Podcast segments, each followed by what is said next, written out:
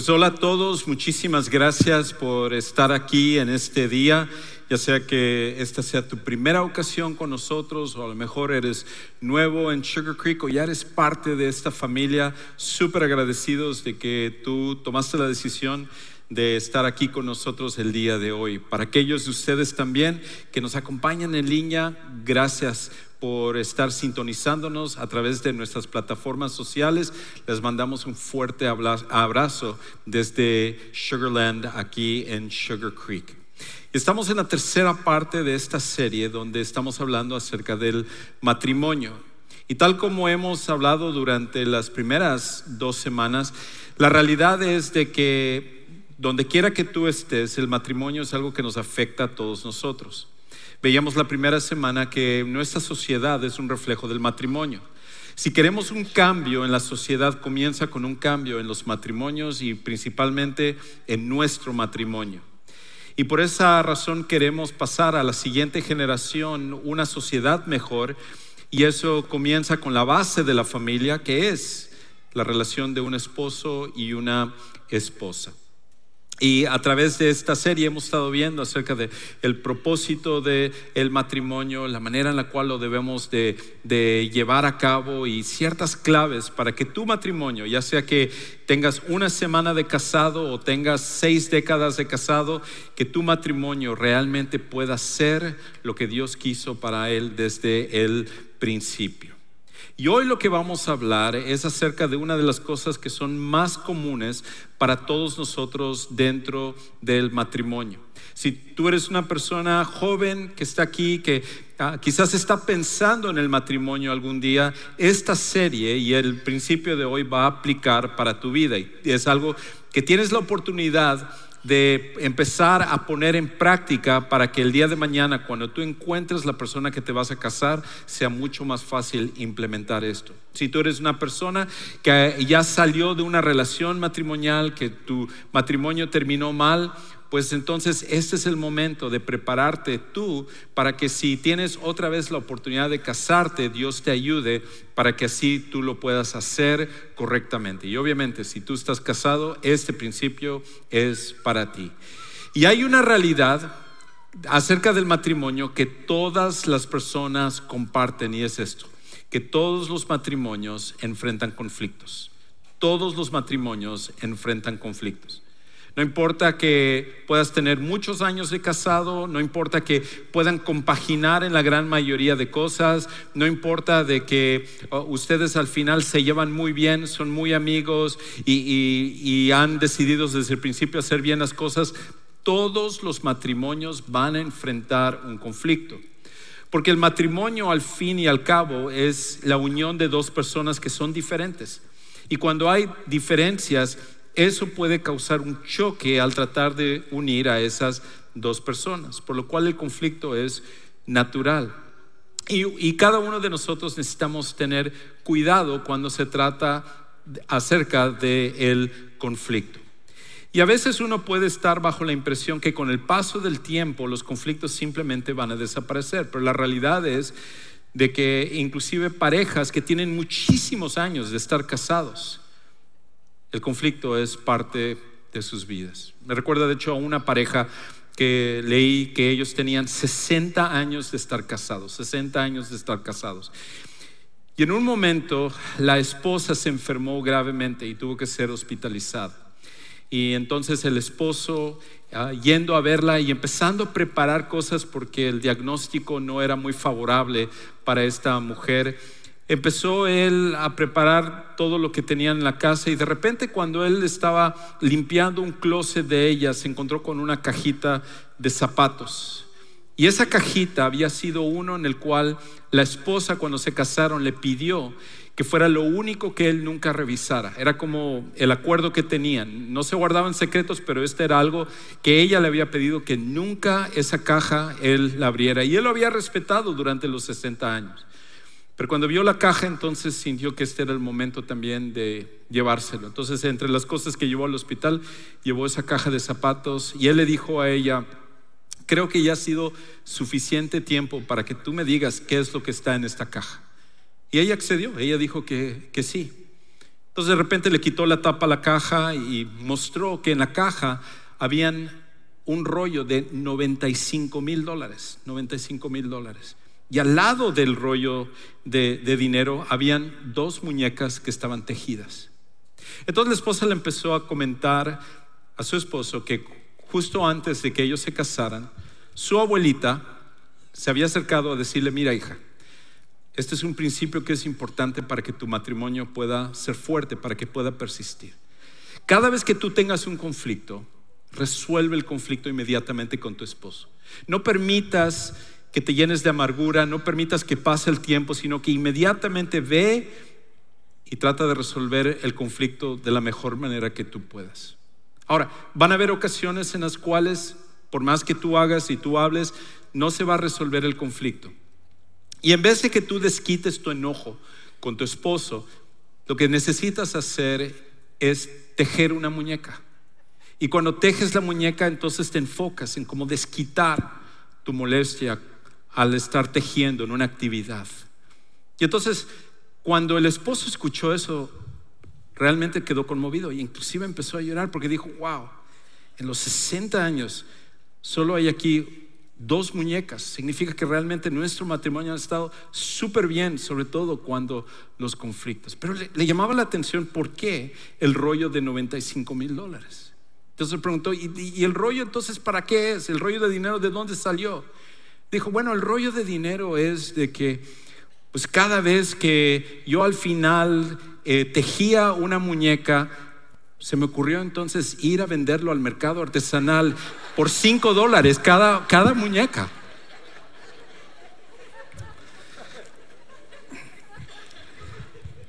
Algunos de los que están aquí podrían haber acumulado más de 95 mil dólares en menos tiempo de casados. Los conflictos son una realidad del matrimonio. Pero lo que sí es que aunque nosotros aceptamos que el conflicto es algo natural de cada, de cada matrimonio y en realidad de cada relación, una de las cosas que nosotros necesitamos hacer es entender que los conflictos terminarán destruyendo un matrimonio cuando nosotros hacemos una de tres cosas. Si nosotros hacemos una de tres cosas, los conflictos a la larga van a terminar destruyendo tu matrimonio o por lo menos no dejando que tu matrimonio pueda ser lo que, lo que tú soñaste desde el día en el cual tú te casaste. La primera cosa que, eh, que es el error que muchas personas cometen con respecto a los conflictos en su matrimonio es que ignoran los conflictos. Se ignoran los conflictos. Y uno de los, eh, uno de los errores es eso, tomar esa postura de, simplemente ignorar los conflictos, de hacer como si nada. Y con el paso del tiempo, cuando hay esas peleas, cuando hay esas palabras que se dicen, cuando se lastima una pareja la una a la otra, simplemente hacen como que pues, no sucedió nada. El problema es que todo eso se va acumulando en el corazón. Todo eso a la larga es algo que va llenando el buche. De momento que llega la explosión y llega la pelea y, es porque finalmente uno de los dos ya no aguantaba de todo lo que se iba acumulando. Nosotros tenemos un dicho, ¿verdad?, en nuestros países que dice, el tiempo cura todas las heridas, pero eso es una mentira. El tiempo no cura todas las heridas. El tiempo agrava todas las heridas, profundiza cada una de las heridas. Y si nosotros simplemente tomamos la postura de ignorar esos conflictos donde somos lastimados, tarde o temprano va a brotar de alguna otra manera en tu relación, no solo matrimonial, sino la relación con tus hijos, la relación con tus amigos, la relación con tu familia y cada una de las personas que están a tu alrededor. Otro error que se comete ante los conflictos es esto, que, que, si nosotros tomamos esta postura, a la larga va a terminar destruyendo nuestro matrimonio, es cuando los conflictos se justifican. Es cuando los conflictos se justifican. Y somos muy buenos en justificar nuestras acciones. Estamos molestos, peleamos, decimos cosas y, y, muchas veces lo justificamos diciendo, perdóname, es que yo estoy ahorita muy tensionado, es que estoy muy estresado. O, o empezamos a decir cosas como, no, lo que pasa es que tú eres la persona que me, que me saca de quicio. Eh, eh, tú eres la persona que me hace enojar. Yo no quiero, pero tú eres la persona que de verdad eh, haces que brote esto de, de mí, aunque yo no, yo no quiera. Muchas veces podemos decir, no, la razón por la cual yo actúo sí es porque ahorita estoy con problemas económicos o porque tengo varias situaciones en el trabajo, o, porque esta meta que yo me propuse que íbamos a lograr todavía no lo he cumplido y, entonces estoy frustrado, estoy eh, molesto y, es natural entonces que esta situación salga. Y muchas veces lo que empezamos entonces es a, justificar y a decir, esta es la razón por la cual se da mi, mi conducta. Pero cuando hacemos eso, lo único que estamos haciendo es pavimentando el camino hacia la destrucción de nuestro, ah, nuestro matrimonio. La tercera cosa que hacemos, que, que, a la larga lleva a la destrucción del matrimonio cuando enfrentamos los conflictos, es que nosotros permitimos que los conflictos se intensifiquen, cuando se intensifican los conflictos. Con el paso del tiempo se van intensificando, se van haciendo cada vez más frecuentes y se van haciendo cada vez más intensos.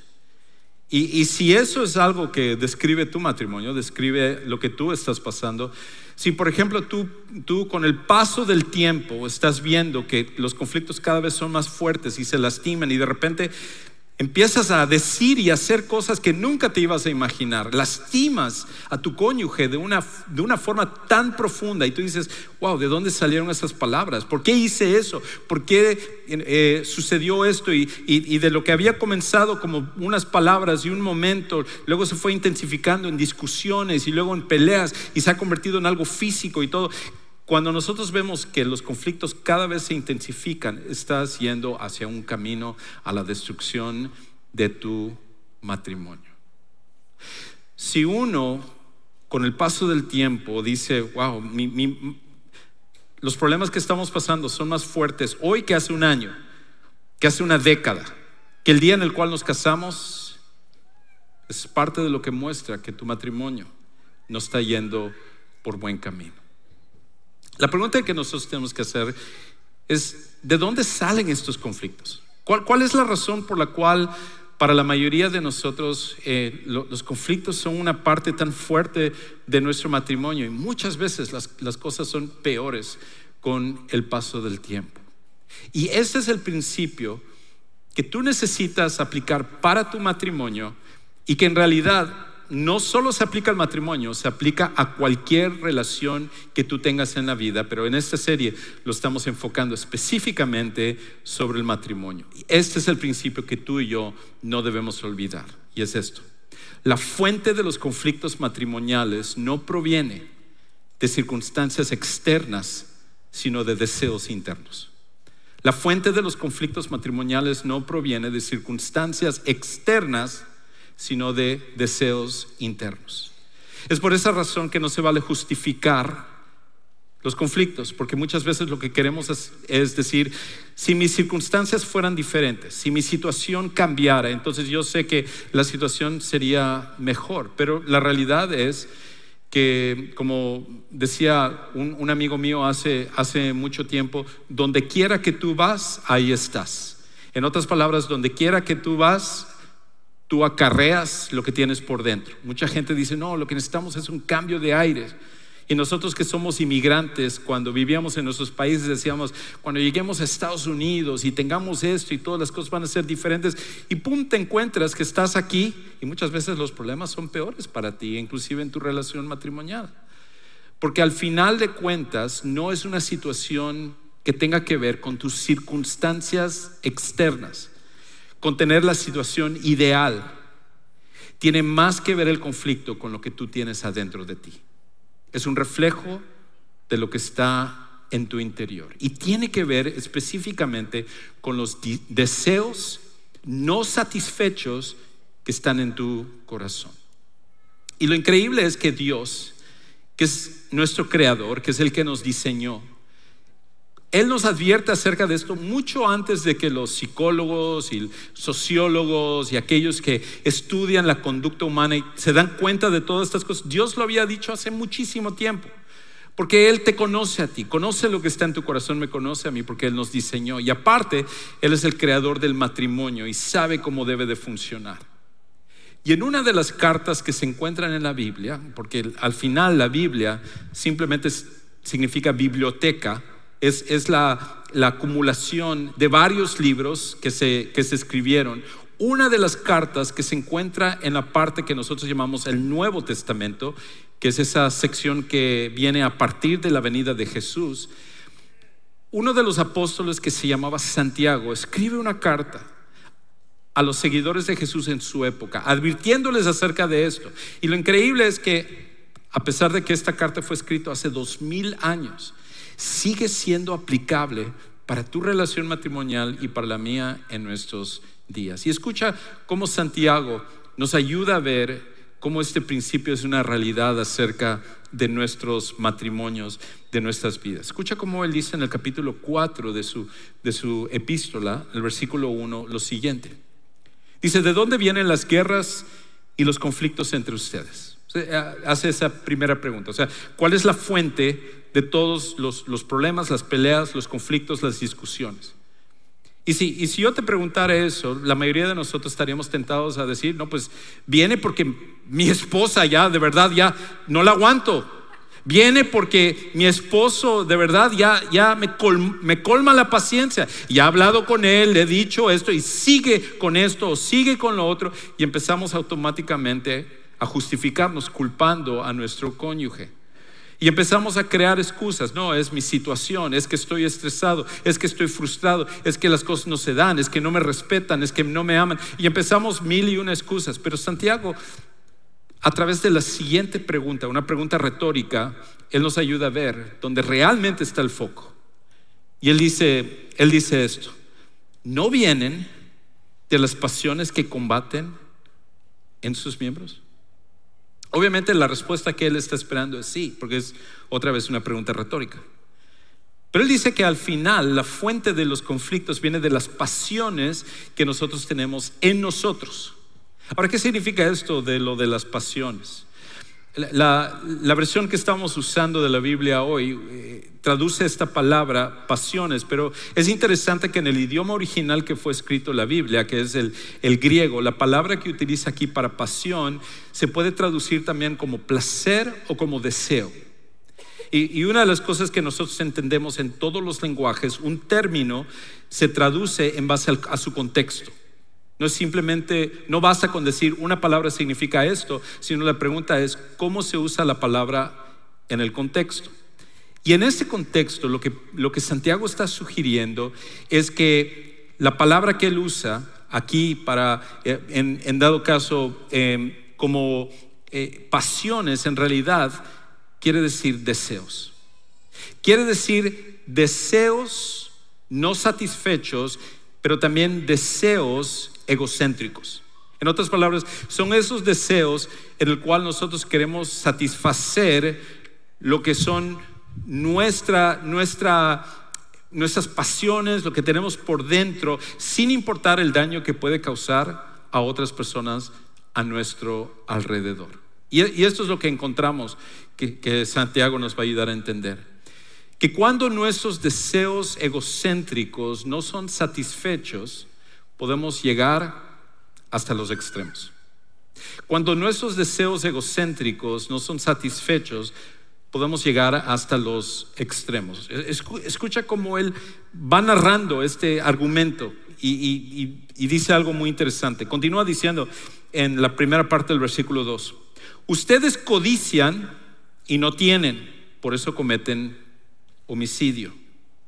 Son envidiosos y no pueden obtener, por eso combaten y hacen guerra.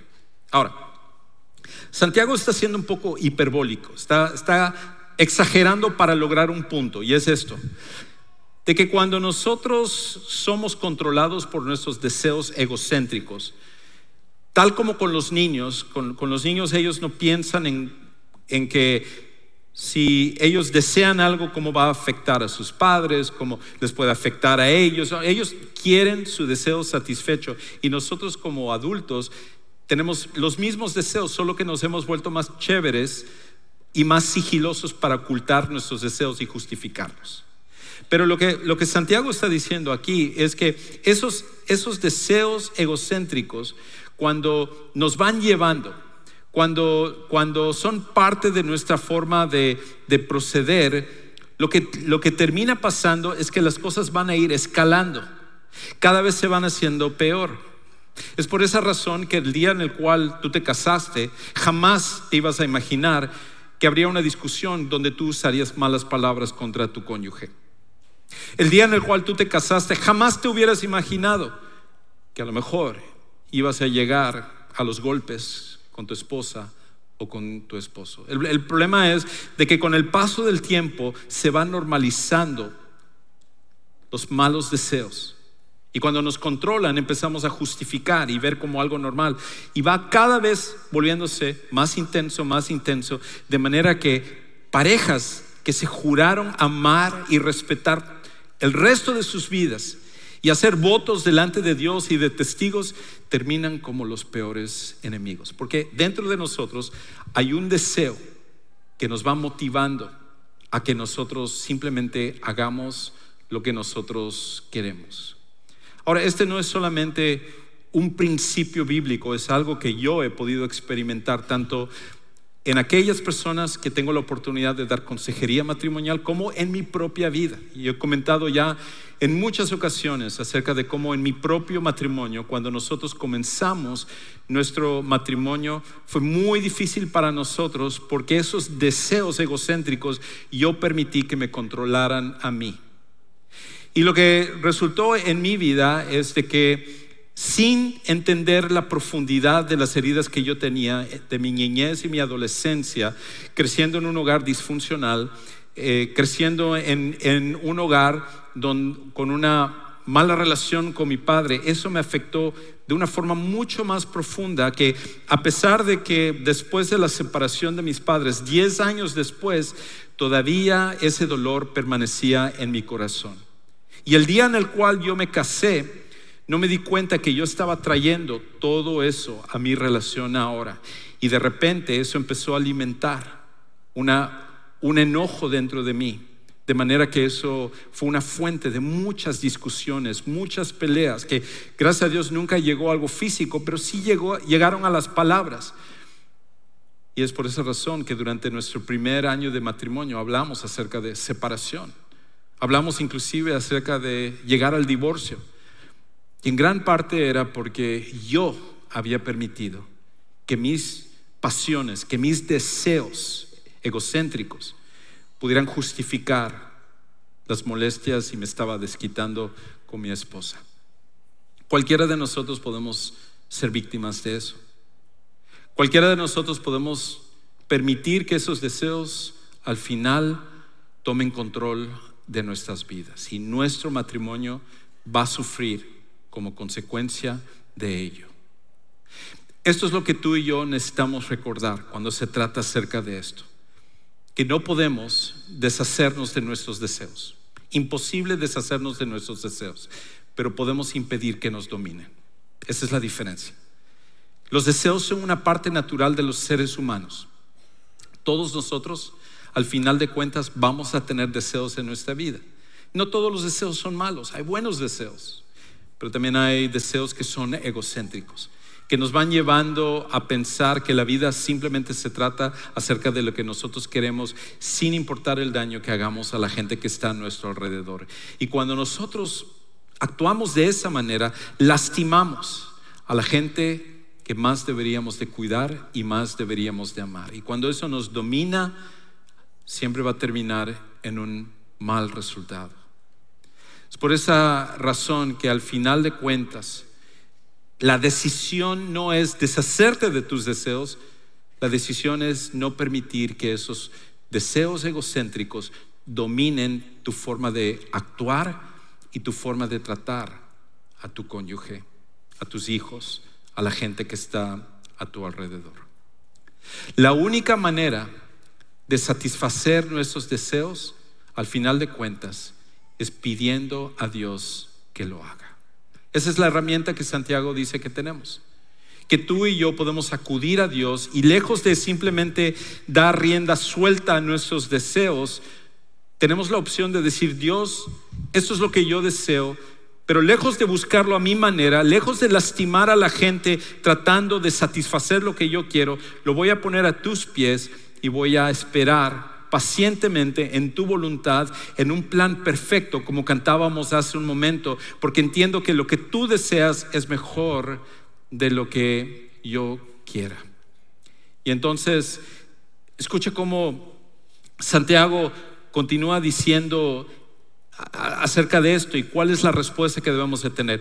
No dejarnos dominar por los deseos egocéntricos, sino más bien poner nuestros deseos a los pies de Dios para que Él sea el que conteste. Y entonces, Él continúa diciendo en el versículo 2, no tienen las cosas que desean, en otras palabras, no tienen porque no piden.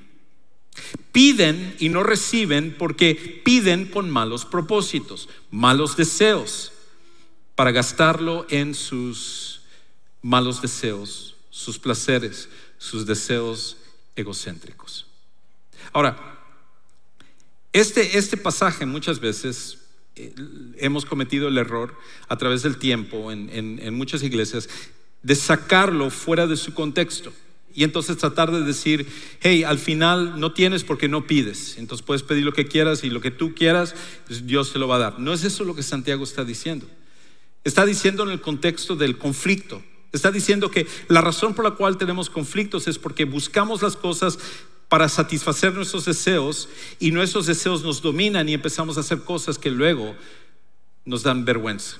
Y lo que él dice es, esta es la opción, esta, esta es la, alternativa. Lastimar a los demás simplemente buscando tus deseos o poniendo tus deseos bajo Dios para que Él sea el que lo haga y lo haga de mejor manera de lo que tú eres capaz de poder hacer. Y por esa razón, nunca vas a lamentarte en la vida, nunca vas a lamentarte en la vida de poner tus deseos bajo el propósito y la soberanía de Dios. Porque ¿quién va a saber mejor lo que es un plan perfecto para tu vida? Nosotros que no podemos ni siquiera ver el día de mañana o un Dios que está fuera del tiempo y que es perfecto en todas sus decisiones. Por lo tanto, llegamos a esta pregunta. ¿Cómo entonces manejar un conflicto correctamente? ¿Cómo, manejar un conflicto correctamente? A lo mejor hoy viniste inclusive peleado con tu esposa, tu esposo. Venías discutiendo desde el carro y ya le metiste un codazo diciendo, a ver, escucha para que hagas esto, ¿no? Y, la pregunta es, cuando estamos en medio del conflicto, cuando estamos en, en medio de una situación difícil, ¿qué es lo que debemos de hacer? Y, déjame dar tres consejos, tres cosas basado en, en lo que Santiago dice aquí que nosotros debemos hacer. Lo primero es esto. Toma un paso hacia atrás para reconocer cuando tus deseos te están controlando. En otras palabras, toma una pausa porque cuando tú estás en una discusión, cuando tú estás en un conflicto con otra persona, sobre todo con tu cónyuge, las cosas se van acalorando y tus emociones empiezan a controlarte. Y entonces empiezas a reaccionar, a decir, a hacer cosas de las cuales luego te lamentas. Y, cuando haces eso, es muy difícil luego componer la situación. Es muy difícil decir, perdóname porque te dije X, Y, Z. Perdóname porque hice esto de acá que era algo que te humilló por completo y te demostró que realmente no tengo un amor y respeto por ti. En, vez de eso, en vez de dejarnos llevar por nuestras emociones, por nuestros deseos, lo que nosotros necesitamos hacer es decir, voy a tomar un paso hacia atrás. Voy, voy, a, voy a tomar una pausa porque si continuamos, me voy a lamentar de lo que, lo que va a pasar. Y en, y en medio de la discusión, lo más sano es tomar esa pausa. Eso es lo que hizo mi esposa. Cuando nosotros finalmente dimos un, giro, fue por ella. Fue porque ella había tomado la decisión ya no de continuar el juego de nuestras peleas, sino que ella decidió dejar a Dios el control de su vida y de nuestro matrimonio. Y cuando sucedió eso y cuando su reacción cambió, eso automáticamente me confrontó para darme cuenta que yo tenía algo dentro de mí que yo tenía que entregar a Dios, permitir que Él me sanara y de esa manera también sanar mi matrimonio. Es esperanza para cada uno de nosotros. Lo segundo que nosotros necesitamos hacer en medio del conflicto es esto. actúa con empatía hacia las necesidades de tu cónyuge. Actúa con empatía hacia las necesidades de tu cónyuge. Tal como tú tienes deseos y tratas, de justificar tus deseos, también tu cónyuge tiene deseos. Y por lo tanto es bueno tener empatía, que significa ponerte en los zapatos de esa persona y entender que hay algo atrás de lo que está diciendo, hay una razón por la cual dice y actúa las cosas y es tratar de entender eso. Y lo tercero y lo último es enfócate en permitir que Dios sea tu satisfacción. Enfócate en permitir que Dios sea tu satisfacción. Si tú continúas tratando de satisfacer tus deseos el resto de tu vida, terminarás solo. Pero en cambio, Dios es el único que genuinamente puede satisfacer aquello que tú necesitas y lo puede hacer de una forma mucho más profunda de lo que tú consideras. No, no necesitas dejarte llevar por los deseos, pelear por tus deseos. Puedes ponérselo a los pies de Dios y Él hará mucho mejor trabajo de lo que tú eres capaz de hacer. Me recuerdo una historia que leí acerca de una, de una pareja y de repente un día la pareja em, estaba decidiendo qué hacer con su jardín de atrás. Al esposo se le había ocurrido que, quería hacer un huerto. Quería plantar vegetales y quería tener tomates y quería tener diferentes tipos de verduras y, él pensaba, hacer esto sería chévere porque nos vamos a ahorrar dinero y, y, vamos a poder comer algo fresco, algo orgánico, sería excelente. Pero la esposa, por otro lado, pensaba que lo mejor era plantar un jardín y tener lirios y, tener rosas y tener diferentes tipos de flores porque se vería estéticamente mucho más lindo y, salir a su jardín de atrás, tomar un café mientras uno ve todas estas flores, sería una experiencia increíble. Y esta pequeña cosa, tal como sucede en nuestros matrimonios, las pequeñas cosas empezó a convertirse en un punto de choque entre los dos. Y empezaron a discutir con respecto a esto. Y empezaron a pelearse con respecto a eso. Y empezaron a decir cada uno que era inconsiderado, desconsiderado y que, y que cada uno realmente era egoísta. Y uno decía, no, es que tú no entiendes acerca de por qué el huerto sería no, y tú no entiendes acerca de cómo se va a ver mejor y empezaron a pelear y a discutir y a insultarse y todo y de repente empezaron a darse cuenta que el camino que estaban llevando iba a ser cada vez más intenso y de repente decidieron tomar la decisión de dar un paso hacia atrás y decir, ¿sabes qué? Vamos a calmarnos. Vamos a calmarnos, porque esto no va a llevar a ningún lado. Y entonces empezaron a orar. Y después oraron, se pidieron perdón. Y se empezaron a abrir y el, y el, esposo empezó a analizar un poquito por qué tanto deseo del huerto, la esposa empezó a pensar por qué tanto deseo del jardín. Y, y analizándolo, el esposo empezó a contarle a su esposa, lo que sucede es que cuando yo era un niño, yo me acuerdo que algunas de mis memorias más felices era ir con, mi abuela. Y cuando yo estaba con ella, ella tenía un huerto ahí en su terreno. Me encantaba salir con ella, ir a recoger algunos de esos vegetales para que ella lo cocine y tener esas comidas donde toda nuestra familia estaba reunido. Y, tener algo así sería algo muy especial. Eh, la esposa, en cambio, se dio cuenta que la razón por la cual estaba tan, eh, tan atada a tener un jardín es porque en cambio las flores es lo que le recordaba a su mamá. Su mamá amaba las flores y poder tener un jardín donde poder ver esas flores era parte de esa conexión con su mamá. Al final lo que decidieron es la mitad del jardín, un huerto, la mitad del jardín, flores. Pero al final, al final de cuentas, no se trata así que de que cada decisión salomónica, cortamos al bebé a la mitad, tú aquí, tú aquí. No, no siempre va a suceder eso. Lo que va a suceder es esto.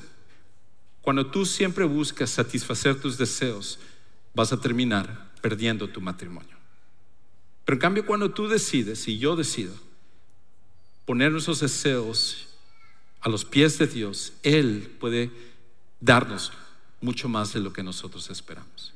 Y si nosotros manejamos los conflictos de esta manera, nuestros matrimonios van a ser completamente diferentes.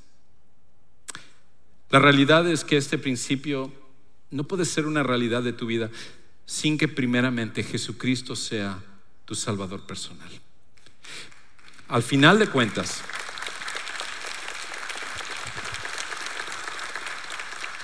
el matrimonio cambia cuando los individuos cambian. Tú no puedes esperar que tu cónyuge sea el que cambie, porque no puedes cambiar a la persona con la cual estás casada, pero sí puedes permitir que Dios te cambie a ti. Y comienza ese cambio con Jesucristo. Jesucristo es aquel que te amó tanto, que voluntariamente vino a sacrificar su vida para que a través de su muerte y su resurrección tú pudieras tener nueva vida, perdón de pecados y una relación con Dios como su hijo o como su hija. Y el día de hoy nos encantaría que tú pudieras tomar esto, apropiártelo, porque no basta con saber esto. Mucha gente habla de Jesús como el Salvador, pero no es acerca de Jesús el Salvador. La pregunta es, ¿es Jesús tu Salvador? ¿Y por qué no tomar entonces esa decisión el día de hoy? En unos momentos vamos a estar terminando y por las puertas de atrás, hacia tu derecha, tenemos un lugar especial preparado para ti, para este día, para que tú puedas tomar la decisión. Puedes ir allá, gente lista para contestar tus preguntas, para ayudarte a tomar esta decisión que cambiará tu vida para siempre, al igual que tu matrimonio. Padre Celestial, gracias porque tú eres el creador del matrimonio, nuestro creador también, y conoces que nosotros muchas veces nos dejamos llevar por nuestros deseos egoístas, egocéntricos, pecaminosos, y en el proceso lastimamos a la gente que está a nuestro alrededor, comenzando con nuestro cónyuge. Ayúdanos a enfrentar los conflictos analizando lo que está dentro de nosotros y lo que nos impulsa a esto. Y que nosotros podamos no solo pausar, sino que analizar, dominar lo que está dentro de nosotros y al final encontrar en ti la respuesta que nosotros estamos buscando y que solo tú puedes satisfacer. Te amamos y te damos gracias por esto y oramos en el nombre de Jesús.